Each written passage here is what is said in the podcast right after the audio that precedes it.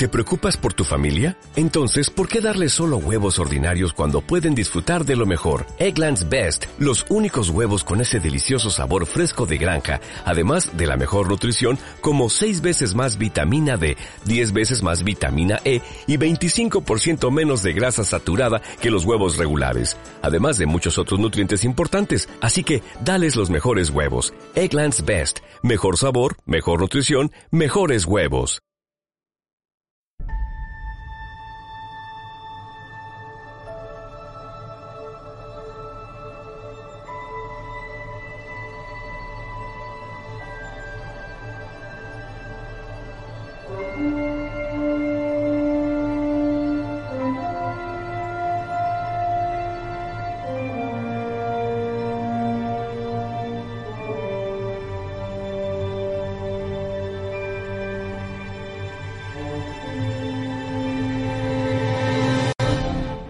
Hola, muy buenas, bienvenidos a Star Trek Discovery Tertulia Treki. Después del parón que hemos tenido por, por Navidades de esta mitad de temporada, eh, la serie de Star Trek Discovery retoma su rumbo y nosotros con ella. Eh, sin antes, bueno, mm, no hemos estado parados porque os hicimos un especial dedicado a Star Trek, Star Trek la serie original y también un crossover con Fuera de Serie, con Canal Osera, que fuimos comentando por ahí que lo íbamos a hacer y, y ahí lo tenéis disponible en el en iVoox, iTunes y, y demás eh, y demás eh, podcatcher que hay para, para escuchar el podcast. Y ya hoy por fin volvemos al punto donde nos quedamos en el capítulo número 9 de Star, de Star Trek Discovery. Esa, ese momento final que, que nos dejó a todos mordiéndonos las uñas y, y especulando lo que íbamos a ver, lo que nos íbamos a encontrar y tal. Y, y, y que al final, bueno, pues ya lo hemos, lo hemos visto, lo hemos un poquito resuelto esa, esa duda y a ver hacia dónde nos lleva a partir de ahora la Discovery. Pues eh, estoy aquí como siempre con Javier García Conde, muy buenas. Hola, muy buenas tardes. Y Antonio Guarnet, muy buenas. Hola a todos. Y yo, quien nos habla, Fernando Montano. Bueno, eh, yo creo que, que ya, ya hemos visto este capítulo número 10, el, el, creo que el más esperado de todos, y posiblemente no haya defraudado expectativas. Aunque yo tengo que decir que hay una, una cosa que lo dije, y lo dije ante Gesteimet y todo, y la medalla me la tengo que colgar al estilo Magic Andreu, ¿eh? de estas grandes y bien hermosas. Porque Tilly Capitán, lo dije. Sí. Y que lo veríamos. No como pensábamos, no como pensábamos, es decir, lo digo, lo digo porque yo fui el que se quejaba de que eso era imposible, porque era demasiado joven y tal, pero vale, es cierto que así tal como lo han hecho sí que tiene sentido. De una forma o de otra yo dije que, lo, que le íbamos a ver de capitán en algún momento dado y yo me reí en claro, ese momento. En el momento que Stamets tiene, tiene acceso a varias líneas de tiempo simultáneas y la llama capitán en aquel capítulo pasado, eh, sabías que tarde o temprano iba a pasar. Y efectivamente, Hombre. como dice Javi, han jugado muy bien la carta de la, de la, realidad alternativa porque, claro, no ha tenido que pasar tiempo, simplemente que es un, en una realidad donde las cosas han sucedido de distinta manera. Bueno, a, a, antes ya de, de empezar a, a, destripar todo, todo el todo el capítulo y todo eso.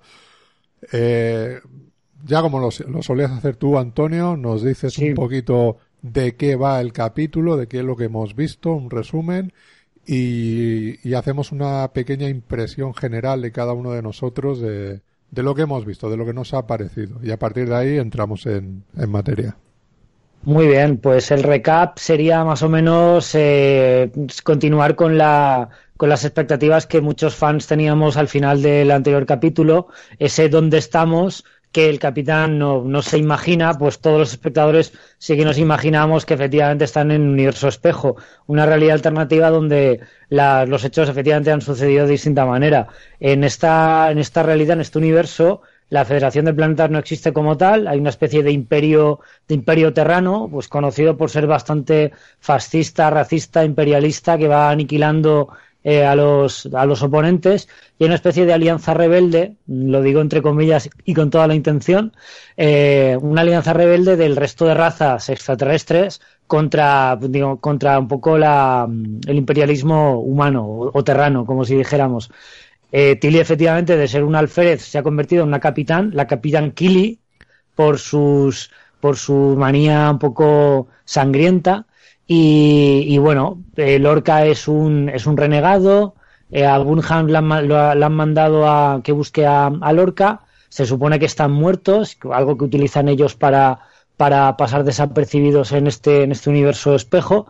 Y paralelamente, pues estamos viendo como la, también las sospechas que teníamos muchos sobre, sobre, el, sobre Tyler, mm. pues parece que se van un poco cumpliendo, pero no acaban de, eh, no acaban de dejarlo muy claro esos traumas, ese estrés postraumático que tenía eh, de, las torturas de, del REL, em, dejan un poco en evidencia que efectivamente o bien es un Klingon modificado genéticamente o bien es una especie de lavado de cerebro mm, o un agente durmiente que se activa cuando, pues, cuando a los Klingons les interesa, en este caso al REL no sé, ahí en, mi caso lo han dejado un poquito todavía en el aire, aunque sí que es bastante evidente que, es, es Bok, es el Klingon renegado Bok, que está bajo la personalidad de Tyler. Ese, ese diálogo que se pone a hablar en Klingon invocando a Kales y tal, lo deja un poco bastante en evidencia, pero no sabes hasta qué punto es un humano modificado genéticamente para parecerse a un Klingon o un Klingon realmente modificado para parecerse un humano con la personalidad de Bok debajo de la de Tyler. Pero bueno, es un poco una de las teorías locas que, que, ahora, comentaremos.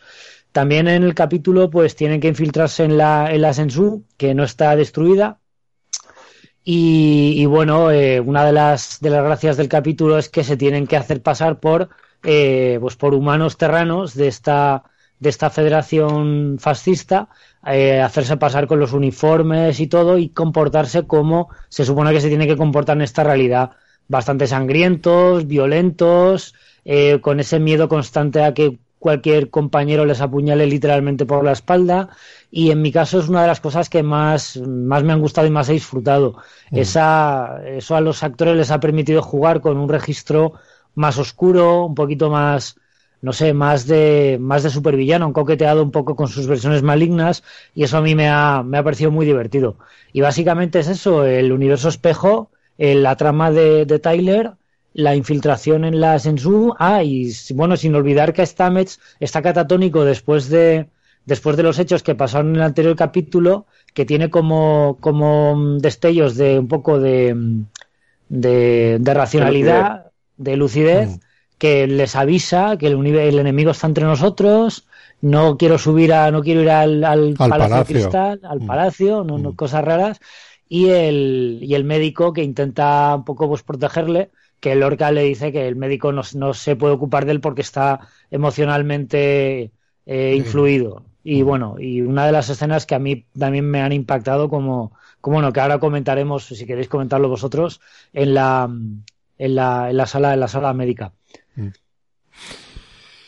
Eh, más o menos el capítulo, Antonio, ¿te ha gustado? Pues me ha gustado bastante. Me ha mm. gustado bastante porque desde la primera escena, desde el teaser, la escena que va antes del, de, la, de la música, ya te coge, ya te coge y no te suelta. Es un, son los 45 o 50 minutos en tensión de un lado mm. para otro, la situación totalmente dramática, que estás viendo que están metidos en un buen lío y la manera que tienen de resolverlo, cómo tienen que sobre la marcha ir improvisando cuando llega la transmisión de la, de la Sensu que ponen el audio pero no el vídeo porque no se han preparado todavía los uniformes, hasta, hasta esa escena de, digna del equipo A de cómo se preparan los uniformes en, en rápidos, cambian la, los logotipos de la nave para parecerse al Imperio Terrano. Y luego cómo resuelven la, el enfrentamiento con Connor de la Sensu, eh, cómo Tilly sale del paso y, pues, y todo, todo lo demás, eh, los traumas de, de Tyler desde la primera escena que está manejando la, lanzadera a distancia, eh, que sabes que en cualquier momento ese trauma le va a venir a la superficie, lo va a tirar todo por la borda, les va a traicionar, sí, ¿no? O sea, está todo el capítulo jugando con, con que están rozando el desastre y de alguna manera consiguen salirse con la suya. Mm. Javi, ¿qué te ha parecido a ti eh, este capítulo? Pues a mí una de cal y una de arena. Hay muchas, hay cosas de las que ha comentado Antonio em, que estoy prácticamente de acuerdo en casi todo y sin mm. embargo hay otras cosas que me tiran un poco para atrás. Eh, casi desde el principio de la serie lo que más me ha chirriado un poco es el, tema de los Klingon. No, no me ha gustado cómo lo han abordado. O sea, vamos a ver, está viendo de la guerra civil, pero no sé, hay ciertas cosas como por ejemplo el, tema de las teorías locas que comentábamos. Eh, hay tan poco personaje Klingon eh, en sí mismo un poco protagonista, no que salgan por ahí matando a alguien, que claro, eh, las teorías no son tan locas porque no hay mucha más opción. Es decir, si ese hombre es un Klingon operado, claramente después de la reducción de huesos y todas estas cosas que comenta el médico, se por hecho que sí.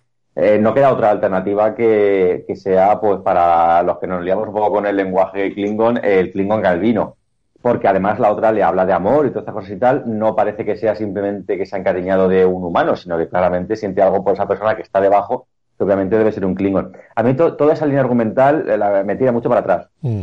Y luego, y luego aparte, aquí ya creo que juega en mi contra, eh, quiero decir, porque soy de las pocas personas que lo opina cuando hablo con la gente o cuando oigo otros podcasts o leo por ahí.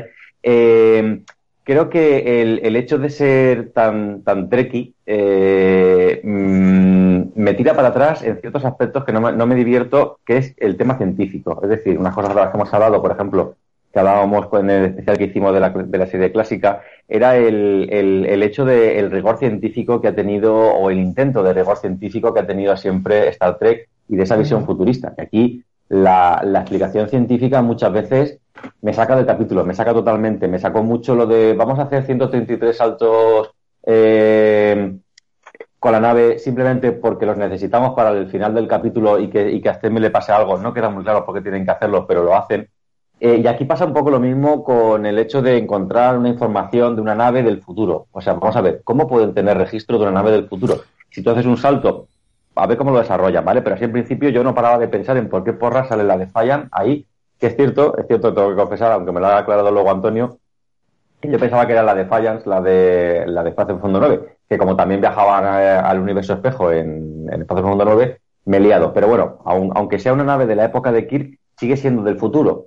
Eh, con lo cual, no sé, y además sí que dicen claramente va a haber una nave del futuro. ¿Cómo porra van a tener registro de algo que no ha pasado todavía? Porque si no, pero Javi, perdona, eso lo, lo, estaba, conforme estábamos hablando antes, lo estaba viendo en la, en la ficha de trivia de la IMDB parece ser que esa información no la tienen ellos, la extraen del núcleo Klingon. Sí, vale, lo que tú quieras. ¿Cómo tienen los Klingon información del futuro? Lo saquen de donde lo saquen. Quiero decir, hay en, esa época en la que ellos están, que lo que se hace es un cambio de dimensiones, no de tiempo, solamente de dimensiones. Es decir, cuando se va en la clásica al universo espejo, están Spock, Kirk y toda la peña que toca. Cuando se van en el espacio profundo 9, han pasado 200 años, igual que pasaban en, en nuestro mundo, por decirlo así. Y aquí estos viajan al universo espejo en una época en la que están ellos, con lo cual es nuestro, nuestro presente entre comillas, pero tienen información de los Klingon o de donde sea, que los Klingon no son famosos por viajar en el tiempo, precisamente. Eh, tienen información de algo que aún no ha pasado. A mí eso me sacó, y además como es el puñetero principio del capítulo, me sacó totalmente y yo no paraba de pensar. Hay un que dice, busca información sobre la de Fallas, que además es como, como una pieza clave del capítulo, y yo no paraba de pensar, pero ¿por qué tenéis información de algo que no ha pasado aún? Eh, no sé, me sacó mucho. Y luego otra cosa es, suponiendo la teoría loca que el Klingon eh, albino es, Styler, yo lo siento, no paro de pensarlo. ¿Por qué le han hecho la cabeza tan grande a los Klingon? Es imposible que esa cabeza quepa en la de un humano. Es imposible. O sea, quiero decir, si lo tienes, si le tienes que hacer una lobotomía, quitarle medio cerebro para meterle la cabeza ahí, no es el mismo tío. No sé, no sé, lo siento, pero toda la trama de los Klingon a mí me tira muy para atrás desde el principio de la serie. Lo siento. Pero bueno, aún así, aún así disfruté del capítulo con todo lo que ha dicho Antonio, en plan, eh, Tilly, lo mejor del capítulo para mí, Tilly, el personaje que me gusta cada vez más, me parece súper chula la, la, la, conversación esa rara que me ha habido otros momentos en Star Trek así parecidos, en plan de tenemos que hacer pasar eso, ahora me viene cuando tienen que hacerse pasar por Klingon en, en Star Trek 6, que me parece también un momento muy divertido de la peli, y ese, ese, ese tipo de escenas, lo de todo el camuflaje de la nave, mm. la trama de a ver qué ha pasado con Lorca, eso sí que me, me, atrapó mucho, pero en conjunto el planteamiento de con lo que estamos deseando que llegase al universo espejo y cuando saca, llega al universo espejo me sacan del capítulo, la verdad es que me tocó un poco las narices. Pero sí, el capítulo estuvo entretenido. Bien. Eh, no, no podemos estar conforme con todo, ¿no? no, claro, justo cada uno tiene sus opiniones. Sí, nos hemos pasado eh, casi todos los capítulos del, del podcast diciendo eh, estamos en un universo espejo, vamos a ver un universo espejo. Sí, y cuando llegamos un chasco. Pero bueno, la verdad es que eh, el hecho de que hayan llegado universo espejo sí que me gustó. Era un poco, no por el hecho de decir yo tenía razón, sino porque como estábamos deseando que pasase, porque es una cosa muy chula, pues en ese sentido muy bien. Bueno, eh, a mí la verdad el, capítulo me, me, ha gustado mucho desde el principio. Eh, sí que es cierto que para mí la, la, trama más floja de todo lo que es el capítulo es la parte de Tyler.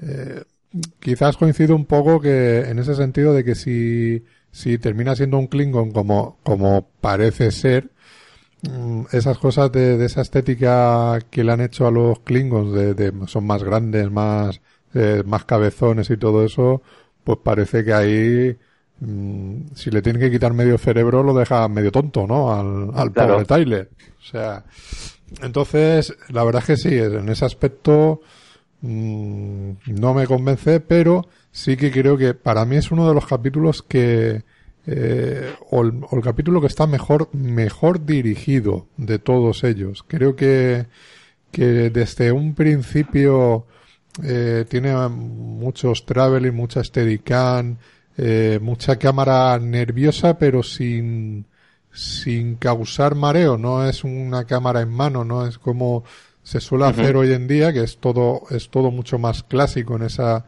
en esa estética esa dirección y la verdad es que eh, a mí me mantiene el interés y la atención durante todo todo el capítulo no ese ese tipo de ese tipo de dirección que tiene la eh, el capítulo y, ¿Te fijaste, perdona, perdona, Fernando, dime. ¿te fijaste quién era el director? Eh, pues mira, lo iba a mirar antes de empezar a, grabar y... El director es Jonathan Frakes. ah, vale, vale.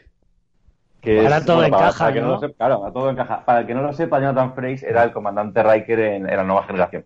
Que dirigió un par de, bueno, dirigió varios capítulos, dirigió dos de las películas y luego ha dirigido capítulos de V, y, eh, ha dirigido, digamos que ha dirigido Star Trek Primer Contacto, la considerada de las mejores películas de la saga de Star Trek, la de mm. los Borg con la nueva generación. Pues ese fue su debut en el cine y luego, digamos que ha potenciado más su, faceta de director que de actor a raíz de, todo aquello.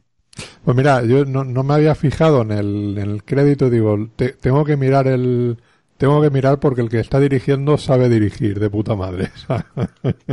Aparte, sí que es cierto que, bueno, recordando un poco algunas cosas que ha dirigido Jonathan Frakes, hace, hace, o sea, hace referencia, no sé, la forma de rodar, como tú dices, me está acordando, por ejemplo, de las escenas de cuando Tyler está recordando el trauma, esas escenas así como medio de mareo, que se retuerce el plano como para, para transmitir un poco de, de agobio. Pues ese, ese, recurso, por ejemplo, ya lo utilizó en algún capítulo de, Star Trek dirigido por él, incluso en, en, estoy acordándome, por ejemplo, en, primer contacto, la forma de, de rodar de inicio, el, un poco la visión que tiene, que tiene el Picard, que fue Borg, para el que no lo sepa, en ese capítulo de la nueva generación, esa forma de, no sé, como de, de ambientar lo que es el, ambiente como de pesadilla, ¿no? De, agobio, de mm. eso lo, lo, hizo muy bien y me recordó pues algún capítulo parecido de, Star Trek. Sí, por eso te digo que para mí es el, creo que el, capítulo mejor dirigido de, todos, ¿eh? incluso mejor que los de eh, los dos primeros, que era muy de acción y todo eso. Eh, en general, te digo, el capítulo me ha, gustado mucho y se abre muchas puertas a, a lo que vamos a ver a, a partir de ahora, que, es como decir borrón y cuenta nueva en, desde aquí, en lo que vamos a ver en este universo espejo mm, mucho más desarrollado. Supongo que a lo largo de esta temporada y posiblemente la, la que viene, la segunda. Así que. Yo ahí, ahí no me mojo, porque hemos hecho aquí teorías y cada vez que, que plantean algo como el tardígrado que duró nada, mm. luego parece que van a tirar eh, por otro lado con aquello de, Mood y tampoco fue a ningún sitio, un solo capítulo. Es decir, la, aquí, dando la guerra con los Klingons del mundo, no hay una trama, no sé cómo decirlo, que igual decimos, ah, universo espejo, que igual esto dura un capítulo más y chimpún. Quiero decir, eh, tal como están yendo los, los guionistas, las tramas cambian continuamente y no que está bien eso. Nunca mm. saben por, dónde nos va a llevar, con lo cual eh, añade un poco de interés, pero claro, hay tramas que a lo mejor podrían dar para más, pero lo están pasando todo bastante rápido. Sí que es, verdad que es un, em, es un capítulo que son 50 minutos y pasan muchas cosas. Parece más un capítulo de una hora y media, pero muy, muy bien condensado todo que, que hace que, que te están contando mucho, mucha información en, en eso, en, poco tiempo. poco tiempo. Sí, algo, algo que yo echo de menos en la televisión actual, que me, me, pasó cuando estaba viendo, cuando vi hace relativamente poco, hace un par de años, un año y algo, vi la nueva generación sobre todo, me parecía que en 50 minutos te contaban prácticamente una película. Eh, mm. Y ahora, en la televisión de ahora, madre mía, eh, está, ¿cómo se llama? Eh, Mindhunter, eh, por ejemplo, con toda la calidad que tiene, no voy a negarlo, pero en cada capítulo pasa muy poquita cosa, ¿eh? Muy poquita cosa. En la televisión actual, con todo aquello de la narrativa descomprimida y todo ese rollo, eh, se ha perdido esa, esa capacidad de síntesis que había en los 80-90 y que este capítulo, como decís, pues sí, lo, recupera y pasa un montón de cosas sin que te dé sensación de ir acelerado. Claro, Yo creo que eso, eso lo es gracias a Jonathan Frakes, que quizá pues toda la experiencia que tiene como director eh, tal cual está, la ha cogido en los 80 y 90. Ha dirigido capítulos de Star Trek Nueva Generación, Star Trek Voyager, incluso hizo también alguno de Enterprise y luego la película de la película de Primer Contacto que para el año que tiene, o sea, para el tiempo que tiene, una película que creo que dura hora y 40, no, o dos horas justas y se hace, vamos, te cuenta como un capítulo doble bastante, bastante dignamente. No tiene paja, no tiene relleno, mm. no tiene tiempos muertos y esa, esa cultura de, de contar la historia sin paja por en medio y sin relleno es lo que se agradece en series de este, de este tipo. Que toda la información que te muestra el capítulo sea información útil, interesante o relevante para la, para la trama. Estoy pensando, por ejemplo, también la, aunque tiene menos protagonismo, la Michael Burnham también tiene un par de momentos destacables. Mm, empezando, estoy acordando, por ejemplo, la, el discurso que le da a Tilly para darle un poco de, de, ánimo, infundirle valor a través del miedo, el que precisamente utilice ese miedo de que todos en, la, en el universo espejo están pendientes de que pueden morir en cualquier momento, pero que en su caso, en lugar del miedo, lo que tiene es el apoyo de todos los miembros de su tripulación que están, que están con ella. Eso me pareció inspirador. Y luego, sobre todo, en el cambio que tiene de, personalidad, de cómo una persona que ha tenido estudios vulcanos, que si la lógica, que si todo mental, tiene que eh, esa disciplina eh, un poco dejarla un poco de lado y llevarse, o sea, y llevarse por el por la ley del más fuerte. Estoy pensando en la escena del ascensor que es como que se lo huele, es que se lo está viendo venir y efectivamente se mete en el ascensor, ve un, un detalle de, un gesto y ya se pone la defensiva y acaba como acaba, con esa escena que me parece magnífica con los miembros de la tripulación aplaudiendo mientras se desploma el cuerpo de su hasta hace unos minutos capitán. Eso me pareció muy chulo y me gustó, ya, como he dicho al principio, la versión oscura de los personajes, yo creo que da, da mucho juego, les ha permitido sacar a la superficie matices de su personalidad que, que están un poco ahí escondidos y que de vez en cuando mola que salgan a la superficie. Es que eh, la verdad es que sí, es un, es un momento que tiene la, tiene la serie bastante bueno, ¿no? Porque el, el que se ve al personaje cómo se encara al, al, hasta ese momento capitán que está relevan, eh, revelando que no le siguen con la disciplina incluso con el respeto que le tenían a ella, claro, eso le hace que, que tenga ese, ese, ese personaje esa rabia, que quiera matarla y sin embargo, mira, o sea, está en un segundo, se ha ganado a toda la tripulación nuevamente. Sí, sí. Así que eso es un momento bastante bueno dentro de la serie. Pero bueno. Sí, además, yo, pensé en el momento que le vino bien ser de este mundo. Es decir, no sé cómo sería aún, o no sabemos aún cómo sería la, la otra, la otra Michael. Pero, eh, claro, hay que tener en cuenta que esta se ha creado un vulcano. Mm. y, conoce las artes marciales vulcanianas que, eh, tal como está planteado el, universo espejo, al menos ahora, eh, no creo que hayan tenido ese contacto como para que los humanos conozcan las artes marciales vulcanianas, con lo cual la capacidad de defensa contra algo que no conoces, pues simplemente siempre es eh, inferior. Y claro, aquí puede ser que esté en, superioridad de, condiciones con respecto a, a, los humanos normales. Mm. Bueno, antes de, de adelantarnos tanto, yo creo vamos a vamos a arruinar un poco Y yo creo que si queréis, eh, vamos primero con la parte de, de Tyler. Eh, y profundizamos un poco más en ese aspecto y luego ya nos, nos metemos más en el en lo que es el universo espejo en sí. ¿De acuerdo? Entonces, eh, eh, comentemos un poquito. Antonio, por ejemplo, tú. sí, sí, pues yo ya he rajado bastante y hablando todo del tema. Dinos tú lo que te ha parecido toda esa trama, cómo lo has visto el desarrollo y ese momento que tiene también ahí con el, con el doctor. Pues a mí me ha gustado. El personaje de Tyler al principio, bueno, al principio parecía un poco el típico personaje malote. Luego tiene ese, ese momento humano, ves un poco que está traumatizado por lo, todo lo que ha sufrido, ves el acercamiento que tiene con Michael, y es un personaje con el que empatizas. O sea, Michael es un poco, iba a decir el lado sensible, pero es que como también reprime sus sentimientos, tampoco podemos coger a Michael como la sensibilidad y al, y al Tyler como la dureza, pero tú estás viendo que es un personaje duro que, que no es tan duro en el fondo, que si rascas un poquito se puede venir abajo. Y estás viendo los traumas, cómo salen a la superficie, y luego aparte, todas las teorías estas que estamos comentando de que es un Klingon infiltrado con un lado del cerebro, realmente en este capítulo se ve eh, de manera bastante explícita cómo él está luchando porque es consciente de que hay algo que está por debajo intentando salir hay veces que tiene lagunas de memoria, hay veces que es consciente que está pasando, porque estoy aquí, y entonces es como que es consciente de que algo está pasando y se revela contra, contra eso. No sabe si, si el hecho de que el médico lo examine va a hacer que pues le, le releven y tal y que no se va a poder curar hasta cuando, quién sabe cuándo, pero también está luchando contra, contra su propio un poco duelo interior. Y me gustó la idea de que, de que, de que estuviera programado. Ya comentamos un poco al respecto de, de Homeland, en la primera temporada, que juega un poco con esa idea. Un soldado que vuelve traumatizado y hay un agente de, la CIA que no se fía porque piensan que le ha lavado el cerebro al Qaeda. Espérate que es, es, así, pues ya. Espérate que vuelves a contar la tramantera.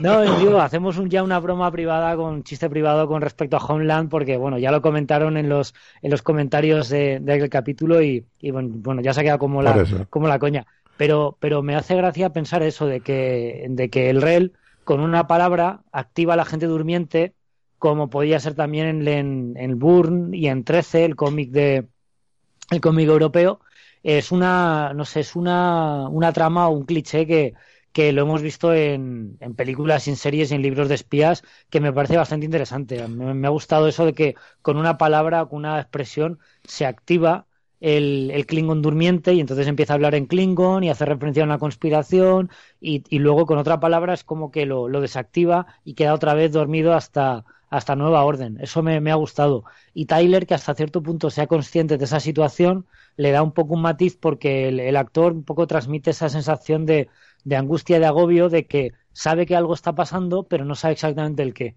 Eso me, gustó mucho. Galáctica, ¿no? También. Ya lo, También, efectivamente. los tirones, los tirones durmientes tienen un plan, eh, están esperando a, a, que se les despierte, se les activen y no, y no sabes quién ni cuándo. Exacto, exacto.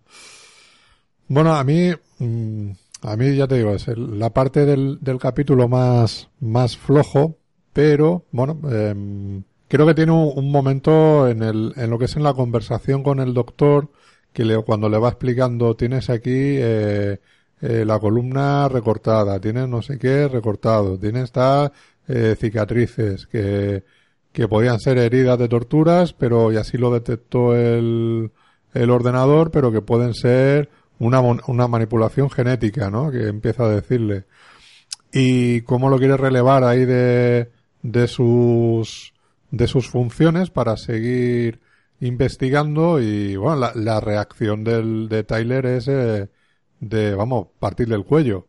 Entonces yo creo que es el, el momento que tiene poco más de subidón dentro de lo que es su trama y, y un poco más, más impactante, ¿no? Dentro de lo que es el, el, el momento. tal vez. Sí. Que porque el doctor parece ahí que tiene un peso específico en la serie al ser pareja del otro y tal, no sé qué, y bueno, que y que la tradición de hasta hacerlo, doctores siempre ha sido bastante importante. Y, claro, yo no me lo esperaba en absoluto.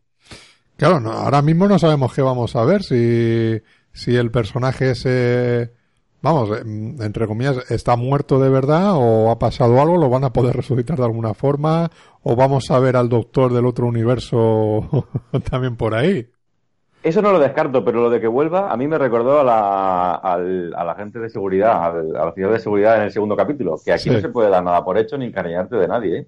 Sí, sí, sí. Por eso, o sea, que, que yo creo que, que, es muy posible que a lo mejor lo volvamos a ver, pero personaje del, otro del otro universo. Así, o sea que no sabemos en qué condiciones, si va a ser un malote o, o más o menos va a tener el poco el, el, aspecto, ¿no? La sensibilidad que tiene tenía este personaje.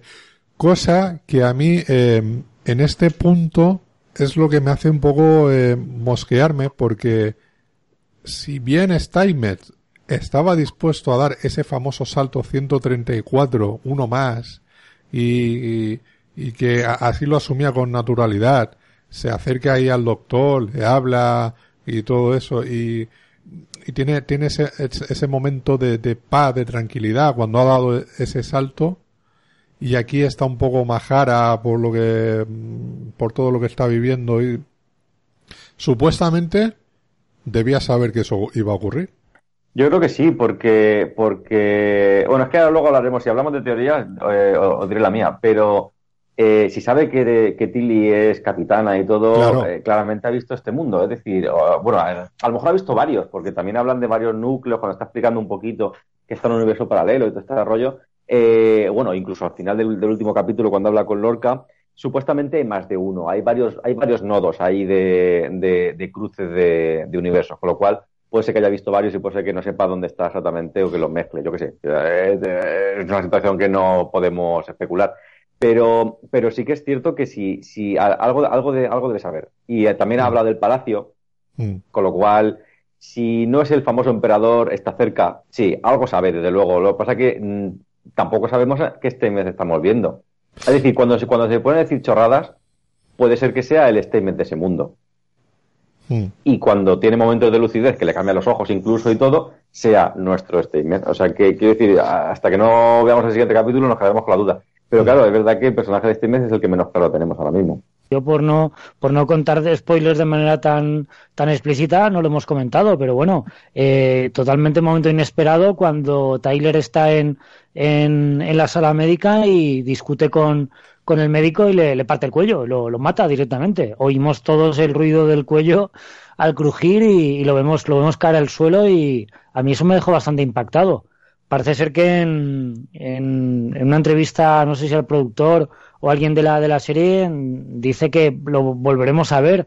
Ya no sabemos si como holograma, si en flashback o directamente Stamets va a jugar con el tiempo y va a viajar hacia atrás para evitar el momento que, que lo matan, pero desde luego a mí me, me, impactó. Y una cosa que he leído en internet, que yo sí que leo un poco al acabar el capítulo, información adicional, me molestó un poquito, estoy de acuerdo con el tío que lo dice porque molesta un poquito que es un personaje que tenía prácticamente, no olvidado, ¿no? Pero le habían dado unas pinceladas, no tenía protagonismo, y los últimos dos capítulos parece que le habían dado un poquito más de peso, eh, desarrollan su personalidad, su preocupación por Stamets, y un poco estamos viendo pues el peso que podía tener Bonds, por ejemplo, en la tripulación de, del Enterprise clásico. Eh, su opinión es ley, o sea, si el oficial médico dice que no te puedes mover, no te mueves, y si no estás para trabajar, no es para trabajar.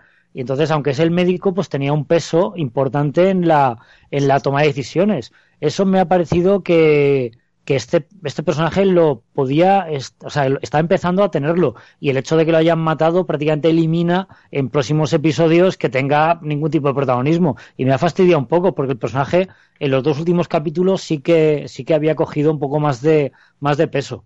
No sé si vosotros pensáis lo mismo. Fernando. Hombre, es, es verdad que es un personaje que, que había ganado, había ganado importancia y sí, eh, ya lo vimos con anterioridad, ¿no? Eh, esas discusiones que tenían Statement y él en la parte científica cuando iba a hacer un algo Statement y el otro no estaba de acuerdo, que al final se discutía.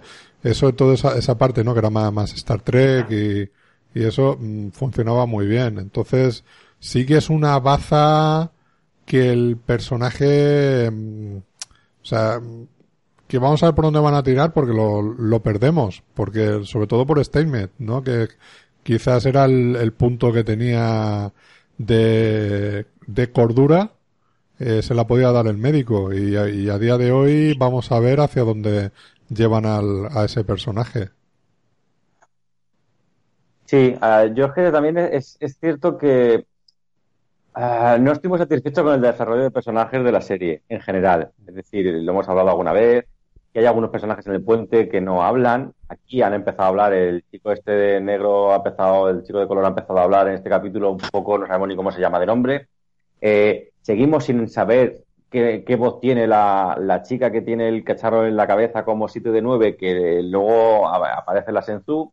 Igual ahora empezamos a conocer más del personaje. Lo único que sabemos es que estaba en la Sensu y que luego le pone mala cara a Michael cuando vuelve y no habla en, nueve capítulos que llevamos. Y eh, esa chica, creo que chica, tampoco lo sabemos, esa chica que tiene la cara como Fraser, el de, el de Dragon Ball, que no sabemos si es un robot, si es un extraterrestre, si se ha operado, si es un cibo, no sabemos absolutamente nada, tampoco abre la boca. El desarrollo de personajes en general no es muy, no es muy treki, eh, no muy treki en el sentido de, de tradición, es decir, eh, los personajes siempre han estado muy claros, siempre se ha sabido más o menos el papel de cada uno. En los pilotos, que es cierto que los pilotos de esas tres nunca han sido muy buenos, pero sí que eran buenos en la presentación de personajes. Es decir, en el segundo capítulo ya sabes qué pinta cada uno y qué es lo que hace y cómo es. Eh, aquí los personajes están un poco, se han centrado mucho en los protagonistas, pero, pero en el resto de puente y de tripulación en general está todo poco desarrollado y parece que le dieron un poco de importancia al principio al oficial de seguridad, como estaba la que parte el bacalao, todo el mundo le gustó, se la cargaron en el capítulo siguiente y han hecho algo parecido con el médico. Estaba ahí, se sabía que era la pareja de, de pero poco más, y cuando empiezan a darle peso se lo cargan y, así vamos. En ese sentido es cierto que, que mm, bien, no, no es ni bueno ni malo, pero a mí me gustan los personajes un poco más desarrollados en general, saber saber eh, por dónde va a tirar la cosa con cada uno. Sí que la sensación que da en ese sentido es que son son o sea, es un desarrollo en cuanto a, tratamiento de, de guion, de personajes y todo eso muy muy lento, ¿no?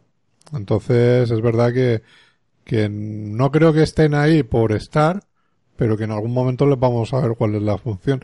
Quizás es cierto que si desde un principio lo marcas muy claro el decir, bueno, pues este está, aunque tenga menos, menos papel, menos desarrollo, bueno, ya más o menos estás un poco más identificado.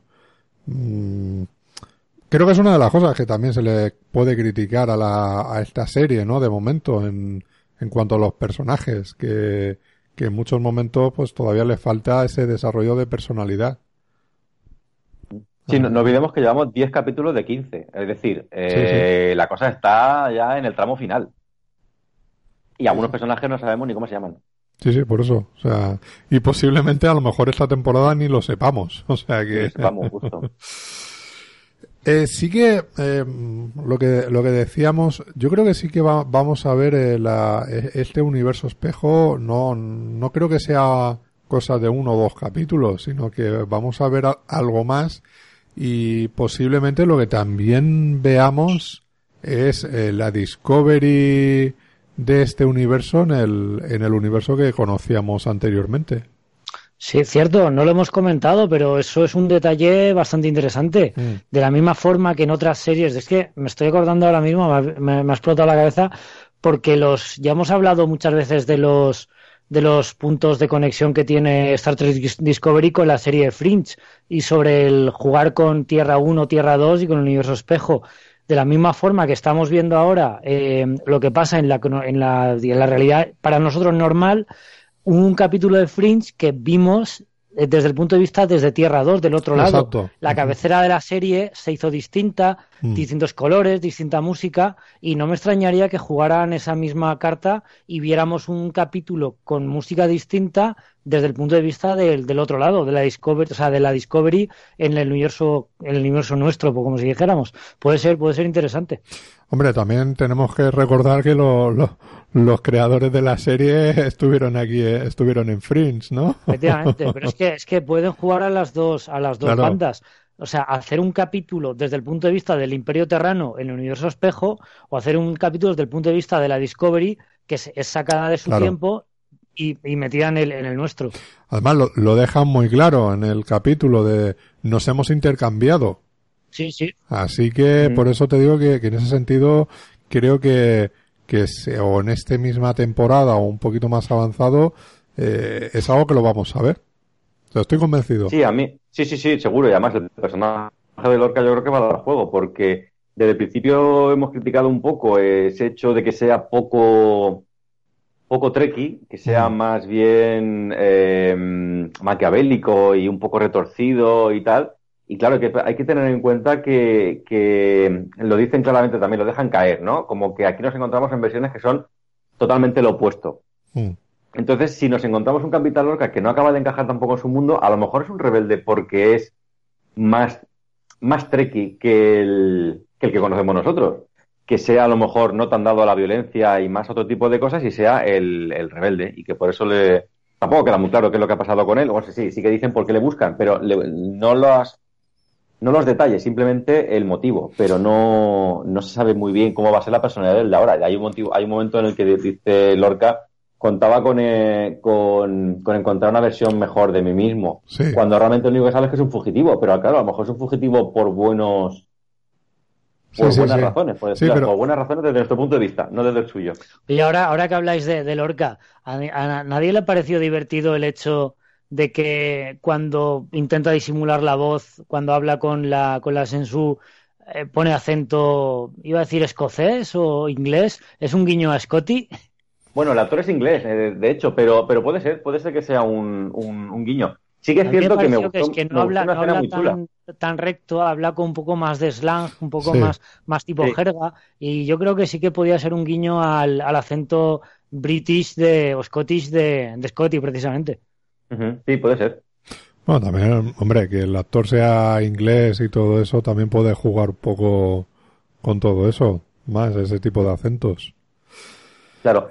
Eh, Yo creo que intenta poner una voz que no pase por alguien, eh, no sé cómo decirlo. Un capitán. alguien un, poco, claro, alguien con, con, con, poder, por decirlo así, entre comillas, sino que habla un poco, es la, es la voz de un trabajador, por decirlo así, un poco, a pesar de, claro, los ingenieros los ingenieros tienen su reputación y todo, pero quiero decir, no es tanto una persona que esté acostumbrado a hablar por el intercomunicador y dar órdenes. Claro, o sea, era un poco el, el salir un poco de ese, de ese apuro inicial, ¿no? Y, y tal, porque también ahí Tilly la vemos un poco temerosa, ¿no? A la hora de, de actuar como capitana, pero que enseguida se hace con, con el mando y, y, la siguiente vez que ya la vemos caracterizada y, y tomando decisiones allí en el, ella eh, mostrando imágenes, eh, la verdad es que es un personaje que crece bastante, ¿no? Entonces, puede ser muy divertido el, el ver la, la, esta Discovery en el universo, en nuestro universo, entre comillas, ¿sabes? Ver cómo, cómo se están comportando ellos ahí y llegando a ese universo que dice, mm, ¿dónde estamos? Esto no es lo que nosotros conocemos, ¿sabes? Entonces, por eso. Eh, volviendo un poquito atrás, cuando empiezan a, al principio, vemos que no saben dónde están, mm, no les resulta conocido el, el lugar y todo eso, y empiezan a encontrar toda la información. Eh, ya lo hemos dicho un poco, ¿no? Quizás es, parece todo un poco precipitado, ¿no? Que enseguida adquieres toda la información y ya lo sabes todo de, o mucho de ese, de ese universo, ¿no? Hombre, puede ser, vamos a ver, yo eso, cuando lo estaba viendo ayer con, con Beatriz, con mi novia, también lo, lo comentó y dije, hombre, diga, pues de hecho con lo mismo que tú has dicho ahora. Y, yo dije, es que es a lo mejor como si tú encuentras como una base de datos, o por decirlo así, como un... Que se te ha actualizado. Ah, como, como, como, ay, no me sale el nombre, como un servidor de Internet, es decir, donde, donde tienes un montón de información acumulada ahí. Eh, que luego sí, habrá que descifrarla y claro, lo que de chocó a ella precisamente fue la rapidez con la que llegan a los puntos clave que necesitan.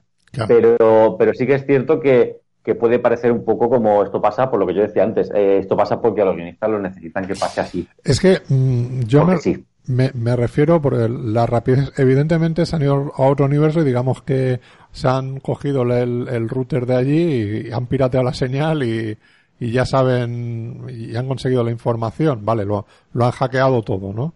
Perfecto. Eh, lo que pasa es que en ese sentido sí que me lo creo más si es un personaje como Data. O sea, Data te puede absorber toda la información en, en medio segundo. y dártelo. Entonces aquí, claro, eh, Burhan, que no deja de ser una humana, deja de ser medio humana, medio vulgana, y dice, ostras, me parece que, que ya, ya lo asimila, pues estamos aquí y este es un universo malvado y, y nosotros no somos tan buenos, somos más oscuros, ¿no? Entonces, claro, es decir, pues que es como la capacidad de Homer Simpson en asumir que va a morir los cinco pasos, digo, digo pues va muy rápido en ese sentido. Sí, sí, yo ya lo he dicho otras veces que, que bueno, las tramas un poco, las explicaciones científicas de la serie eh, están un poco, un poco porque sí, más, más de una vez. Eh, Antonio. No, por, mi parte nada más. He comentado lo que más me ha gustado y no sé, mm, sí que pienso que, que la trama a partir de aquí puede dar mucho juego y que seguiremos viendo capítulos que al menos con esta tensión y con, no sé, con una trama un poco más aventurera y menos científica que de la que estamos acostumbrados. Mm, estoy un poco, vuelvo un poco a lo que ha dicho Javier al principio, que también como espectador treki de toda la vida, eh, me sigue me molesta un poco que no sigan los clichés más tradicionales de la, de la saga. Esa tripulación cerrada, Sota Caballo y Rey, con conflictos delante de la pantalla que la tripulación desde el puente de mando tiene que resolver. Una nave que les ataca, que están atrapados en una red, que se quedan sin energía cuando están atrapados en el ascensor, forzando que a que personajes se queden atrapados y tengan que estar todo el capítulo juntos. No sé, o sea, capítulos de esos hemos visto un montón. Y, pero sí que me molesta un poco que se les vaya la mano y que, que estén coqueteando con otros géneros que no son tan trekkies del punto de vista de la ciencia ficción. No quiero parecer ahora pureta, eh, purista ni nada parecido, pero, pero bueno, lo que decía Javi, eh, alienígenas en el punto de mando de forma random, o sea, porque sí, porque para que veas que estamos en espacio. Joder, eso es Star Wars, no Star Trek. Mm. Si en Star Trek aparece una raza, es porque esa raza tiene una alianza con la Federación o porque su raza tiene un porqué dentro de la jerarquía y si has puesto una raza que no es humana, de alguna manera se le da protagonismo o confianza o, voz o lo que sea. Pero que, que, aparezca un marciano, que aparezca un androide, el puente de mando, para que parezca el puente más galáctico, pues es poco creíble y es muy Star Wars. que simplemente están las cosas para que sean bonitas y ya está, sin tener un porqué. Y luego el tema de, el tema de que he comentado también de la tortura, mm. desde mi punto de vista, ambienta muy bien lo que es la, el trauma de Tyler, pero quizás se les ha ido un poco la mano con la violencia y con el gore. Digo gore porque porque hay escenas explícitas, hay flashes, destellos de, de tortura, de operaciones quirúrgicas, de vemos sangre en pantalla en primer plano y no sé vosotros, pero yo tengo una tele 49 pulgadas y se y se veía bastante bastante claramente pues eso, dónde está cortando el bisturí, la sangre, la escena de la de la tortura de la Sensu con esos tubos que parece que son de gogos de discoteca, pero que baila otro tipo de baila otro tipo de baile, también bastante explícito, bastante oscuro, que me sí, que está muy bien, que, que estamos para ambientar una, una realidad más brutal, más inhumana, pero quizás se les han ido un poco la mano y, y joder, lo hemos comentado antes, que la serie clásica hace 40 años para decir que una sociedad era bastante violenta, fascista, racista, simplemente tenían que poner cara de enfadados y pintarles barba eh, tampoco creo que haya que ir mucho más allá en el tema de la violencia física y mental para que nos creamos que esa sociedad es bastante más bruta. O sea, que, no se les vaya la mano con la oscuridad porque, porque no, porque ya estaríamos hablando de otro tipo de género, de terror psicológico, de, de no sé, de violencia un poco más explícita y tampoco creo que Star Trek quiera ser identificado con, con, ese, con esos géneros aunque, los haya tocado en mayor o menor medida en, películas y series a lo largo de los años. Pero como ya hemos dicho, como ya mm, habría que imaginarse, hombre, estamos, acabamos de empezar el 2018 y esto es un Star Trek de esta época, 2017-2018. Hay cosas que ya no valen con pintarles una perilla para que sean sí, Pero, pero si el, si el, el, digamos la razón de ser de Star Trek es ese futuro utópico, el que mm. ya se han superado guerras, se han superado problemas de hambre, de esclavitud, problemas económicos y sociales, hemos saltado dos, tres, cuatro siglos, en la sociedad ya tiene esos problemas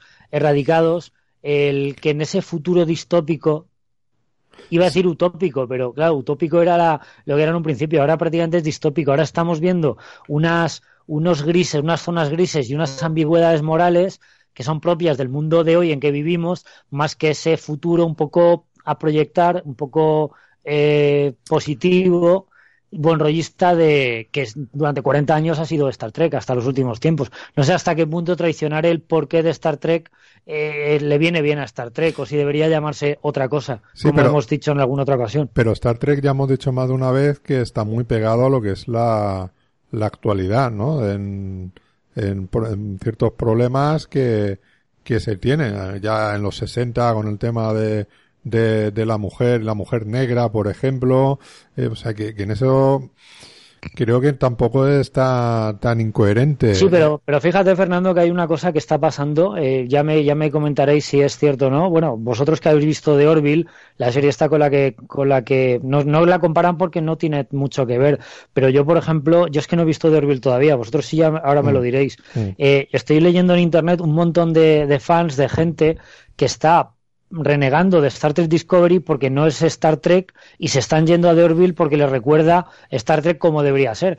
No estoy, y podríamos hablar de, de fans rancios, de que están en su burbuja, en su zona de confort, mientras les den las dosis una y otra vez de lo mismo, sin, sin, sin adulterar, sin cambiar, se sienten cómodos y en cuanto se les presenta algo nuevo, algo que rompe esquemas, lo rechazan. Pero no sé hasta qué punto es bueno quedarse en la burbuja y renegar de lo, de lo nuevo o hasta qué punto tenemos que tolerar todo por lo nuevo, por lo valiente, por lo transgresor, eh, hasta qué punto traiciona el porqué de, de esa franquicia o de la marca que se supone que estás adaptando, por muy en los tiempos actuales que, que esté que esté hecha.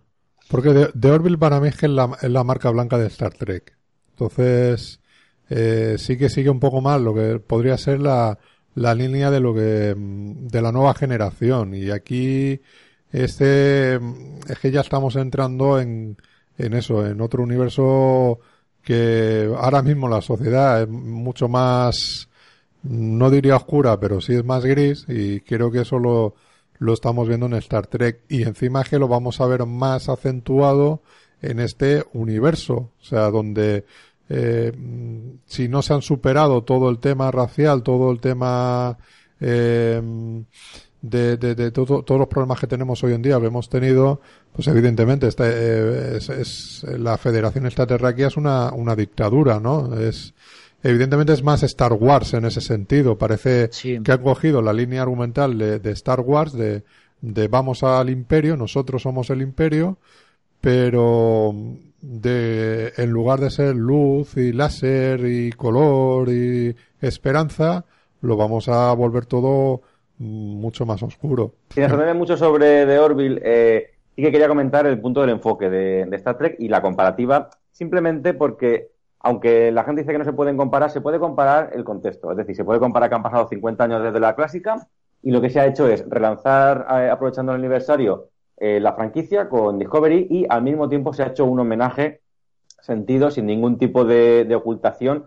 Un, como dijo CJ Navas, The Orville es una carta de amor reconocida por un fan de, Star Trek, que es Emma Farland, que eh, lo ha hecho al mismo tiempo, eh, se han rodado prácticamente a la vez, que, Discovery, con lo cual yo creo que sí, hasta cierto punto sí que se pueden comparar. Mm. Hay gente que dice que The Orville no ha evolucionado nada con respecto a la otra, pero yo os voy a decir una cosa desde el punto de vista trekkie, desde el punto de vista de por qué me enamoró a mí Star Trek desde el principio.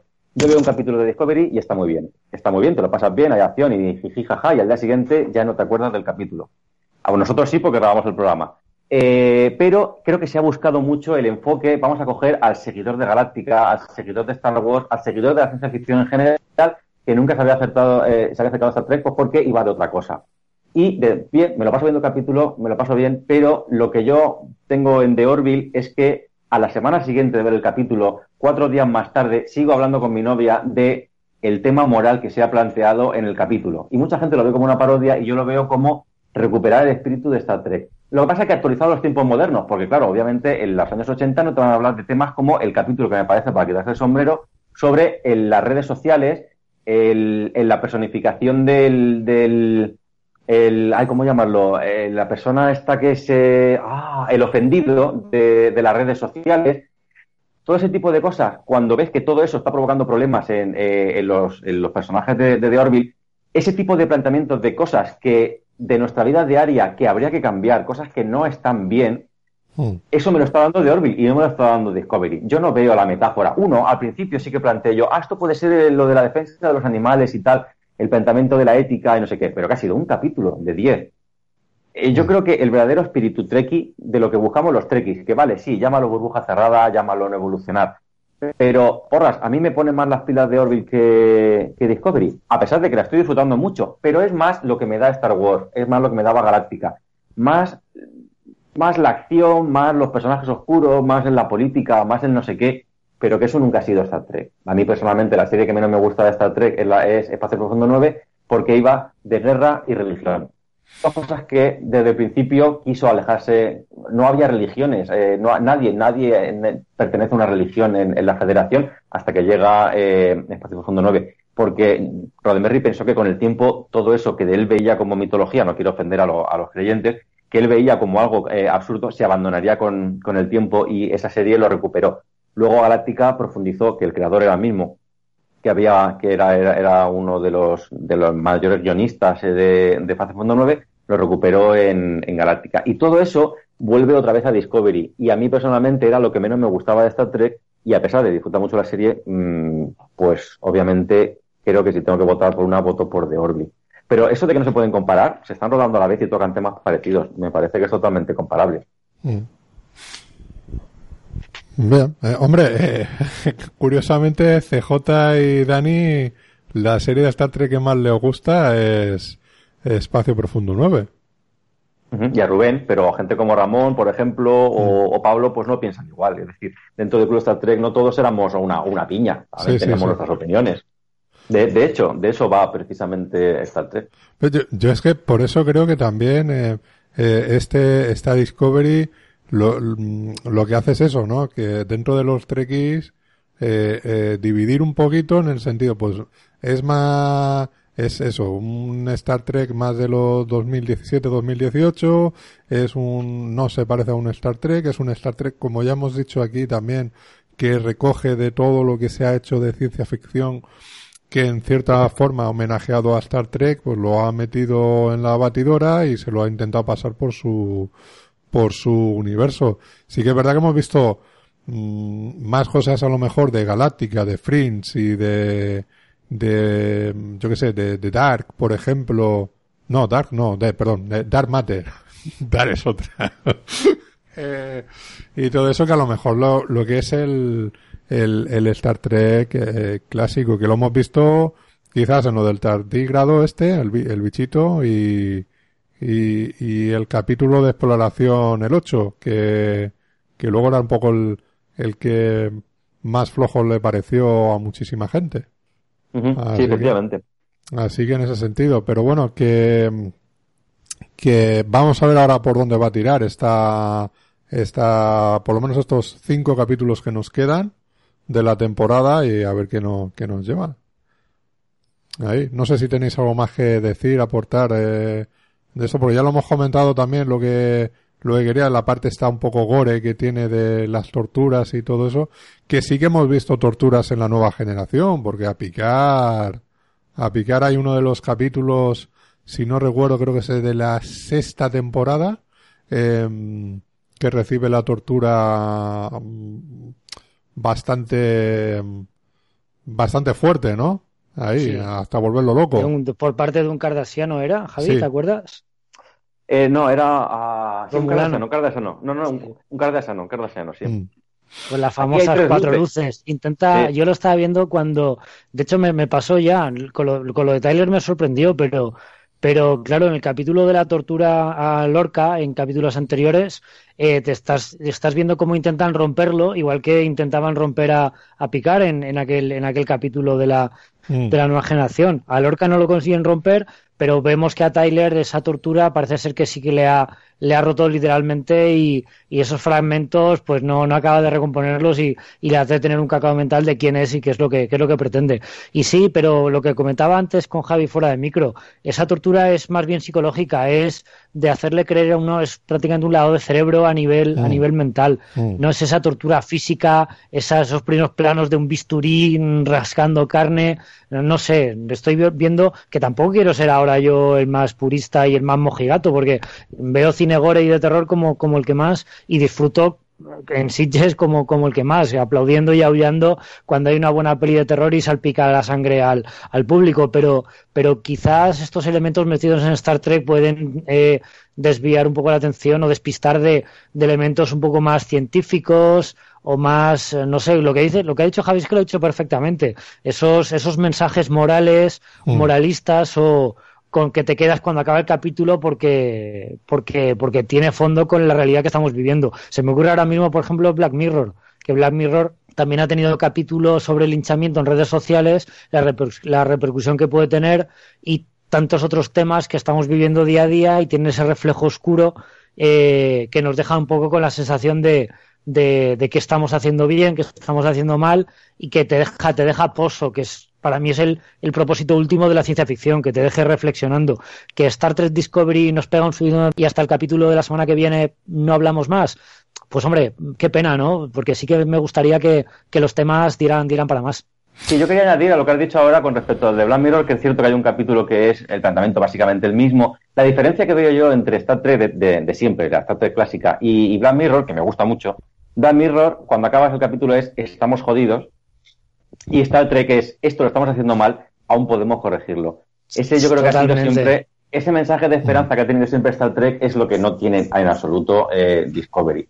Porque está bien plantear problemas, pero hay manera de hacerlo. Es decir, eh, si tú piensas estamos jodidos, no hay nada que hacer, ya está todo, todo el mal hecho, eh, ¿qué le vas a decir a, a, los jóvenes? Estás jodido ya y tienes 10 años y a partir de aquí va a ir todo a peor eh, hay que tener siempre la esperanza de que, de que todo se puede cambiar, que está en nuestra mano. Es decir, habrá cosas que sí, más, otras que menos, pero ahora si no lo intentas, si ya te, si ya te das por perdido eh, a la primera de cambio, eh, entonces sí que estamos jodidos. Y yo creo que ese mensaje positivo es lo que, lo que sí que tiene de Orville, por ejemplo, sin querer volver mucho al tema, con respecto a, a Discovery.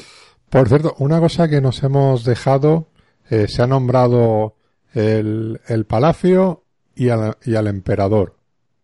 Eh, supongo que el, emperador y el palacio será estará ligado, o sea, será el palacio del emperador.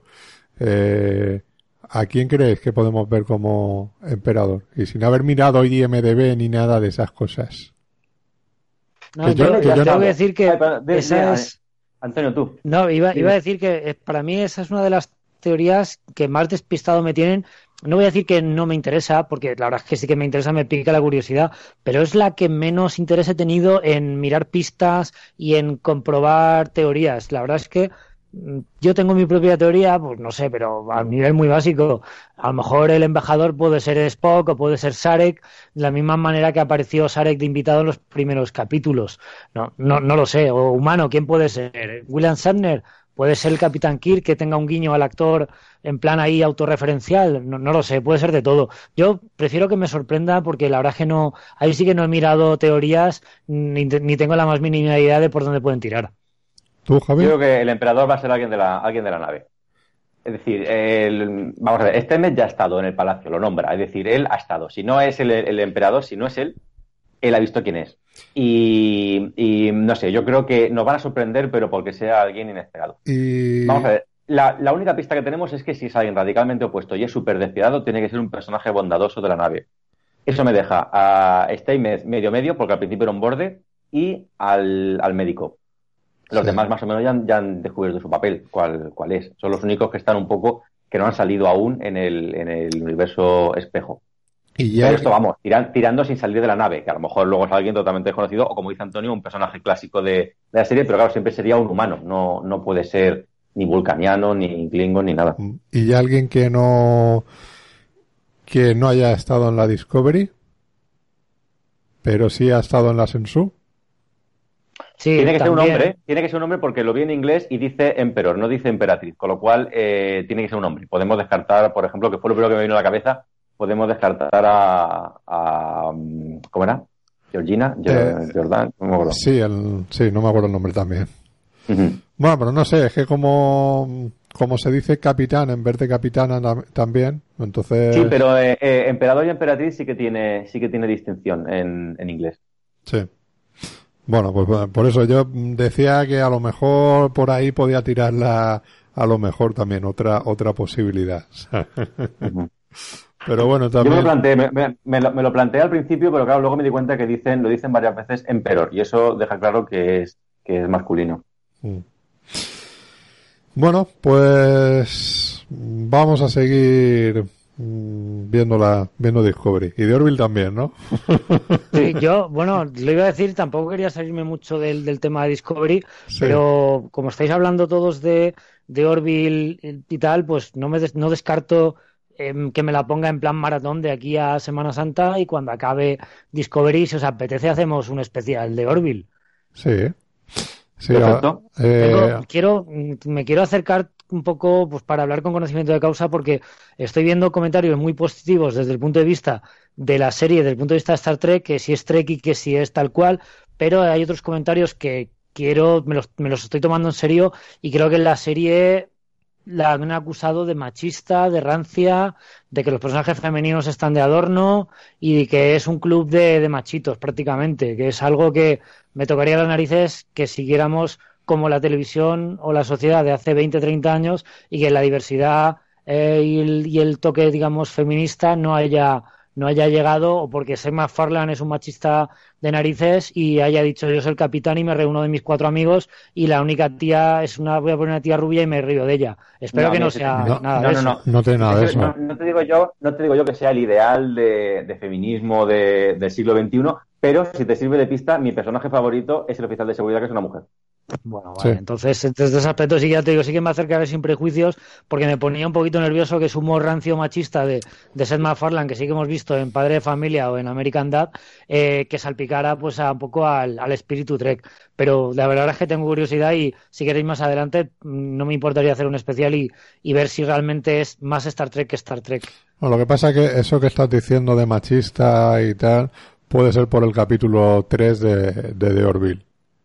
No, no, hablo en general. Cuando me enteré de que Seth MacFarlane iba a hacer una serie de Star Trek, levanté un poco la ceja porque el humor que tiene ese MacFarlane no lo veía casando con, con una serie de estilo Star Trek. La estoy viendo muy aplaudida, pero también la estoy viendo muy aplaudida por gente bastante intolerante con las, con las novedades que ha introducido Discovery. O sea, hay gente que reniega de Discovery simplemente por el protagonismo que tiene una mujer y que mm. se está yendo a, a The Orville porque es esa reunión de machitos que era igual que hace 30 años. Entonces, tengo ciertos prejuicios con, con The Orville que espero que no que se queden en eso, en prejuicios y que no sea realidad. Porque me tocaría muchas narices que precisamente lo que está aplaudiendo la gente de, de, de The Orville son los prejuicios machistas que ya esperaba que hubiéramos dejado atrás. No, no, no. Si te sirve consuelo, también hablé con, con Jorge, eh, Jorge Casasempere eh, de Star Trek, y él también prefiere de Orville, y lo que nos gustaba a los dos era lo mismo, el hecho de que un par de días más tarde sigas debatiendo sobre el capítulo, que eso es algo que hemos hecho mucho con la nueva generación, sobre todo eh, el tema de que te toque la fibra y de decir, ese final, no destipo nada para que no haya visto, esos finales no enteramente cerrados, es en plan ahí un poco... Mm, ha acabado bien o ha acabado mal. Es un buen final, pero ha acabado bien o ha acabado mal, ¿sabes? Eh, es, yo eso es lo que más me está gustando de la serie. El, el, que se te queda ahí y que vas con el debate y el run run sobre lo que, sobre lo que has visto. Y cameos, ¿eh? hay personajes, sí. no te digo yo que el capitán no sea machista, no te lo voy a negar, pero es un personaje, ¿sabes? No es el conjunto de toda la nave. Claro. Hombre, si te la pegan con un marciano azul, pues... Bueno, Eso lo he para que lo haya visto, para que lo haya visto. Bueno, eh, es, la primera cena, pero bueno, sí, vamos a, vamos a dejar de Orbis, si os parece, y ya, ya le dedicaremos un capítulo especial porque yo creo que, que se lo merece. Sí, sí, sí. Bueno, pues echamos el cierre por esta semana. Eh, dejadnos todos los comentarios que queráis aquí en Evox y, y tal para que la semana que viene lo leamos, los comentamos. También de lo que de lo que habéis visto, lo que os ha parecido este primer o este décimo capítulo. Y como nosotros solemos grabar los martes, eh, mm, si queréis adelantaros y dejarnos mm, opiniones el lunes o el domingo cuando lo veáis eh, sobre el, el, capítulo número 11 en, en, lo que es en la caja de comentarios de, de, este episodio, pues también lo, los comentaremos más, mucho más frescos. Bueno, eh, Javi, ¿alguna cosa más? No, solamente quería eh, agradecer a, a, Soldado Romulano que en, un, en, uno de los programas anteriores comentó, recomendó que viésemos de, de, Orville y la verdad es que me he acercado a verla por, mm. por ese comentario. Así que gracias por el, por el, el, aviso y sobre todo que veáis que leemos los comentarios. Sí, Así sí, que sí. no cortéis en dejar alguno. Sí, sí. Eh, algún, te pongo algún disco o algo si quieres. eh. Oye, oye, ¿qué os parece idea? Hablando de, hablando de, peticiones, ¿qué os parece si dejamos, si añadimos algún, algún, algún corte musical, alguna banda sonora del universo Star Trek? Hacemos, como hago yo en el despacho del Dr. Beckman, podemos hacer una parte eh, o sea, dos partes diferenciadas y en medio ponemos algo, algo de música y que sean los, los oyentes los que propongan las bandas sonoras de qué serie les apetece escuchar música, de, o bien de Discovery, la música de algún capítulo en concreto, o la sintonía de Voyager, de Deep Space Nine, de Nueva Generación, o ¿qué, qué os parece la idea? Si le damos un poquito un toque musical y cada, cada semana le vamos metiendo alguna sugerencia de los, de los comentarios. Que me quieres hacer currar más. Todo, todo lo contrario, es para que si se nos, nos cae alguna conexión, como ha pasado, me ha pasado a mí algunas veces y, y antes con, con, Javi, pues esos minutos de silencio los amenizamos con una banda sonora de estilo Treki. Bueno, eso es que lo corto luego, o sea, no lo dejo ahí. Eso espero. Pero bueno, sí, sí. eh, eh, esto que eh, esto que acaban de decir de eso espero que, que, que ¿qué es lo que ha pasado por ahí? Eh, no desvelemos, no desvelemos. Bueno, se puede ver alguna cosa o, o hacer algún programa especial a la música de Star Trek y todo eso. O sea, se puede, se pueden hacer cosas, se le puede dar una vuelta. Claro, se, claro que sí. Se admiten, se admiten sugerencias de, de la audiencia. Así que de, de, propuestas para mejorar aquí un poquito la tertulia y, y aportaciones. ¿Vale? Bueno, Antonio, pues nos oímos la, la, semana que viene. Un placer. Y nada, lo dicho, eh, nos escuchamos, eh, estamos disponibles en iVoox, iTunes y dejar vuestro, vuestros comentarios ahí. Larga vida y prosperidad a todos.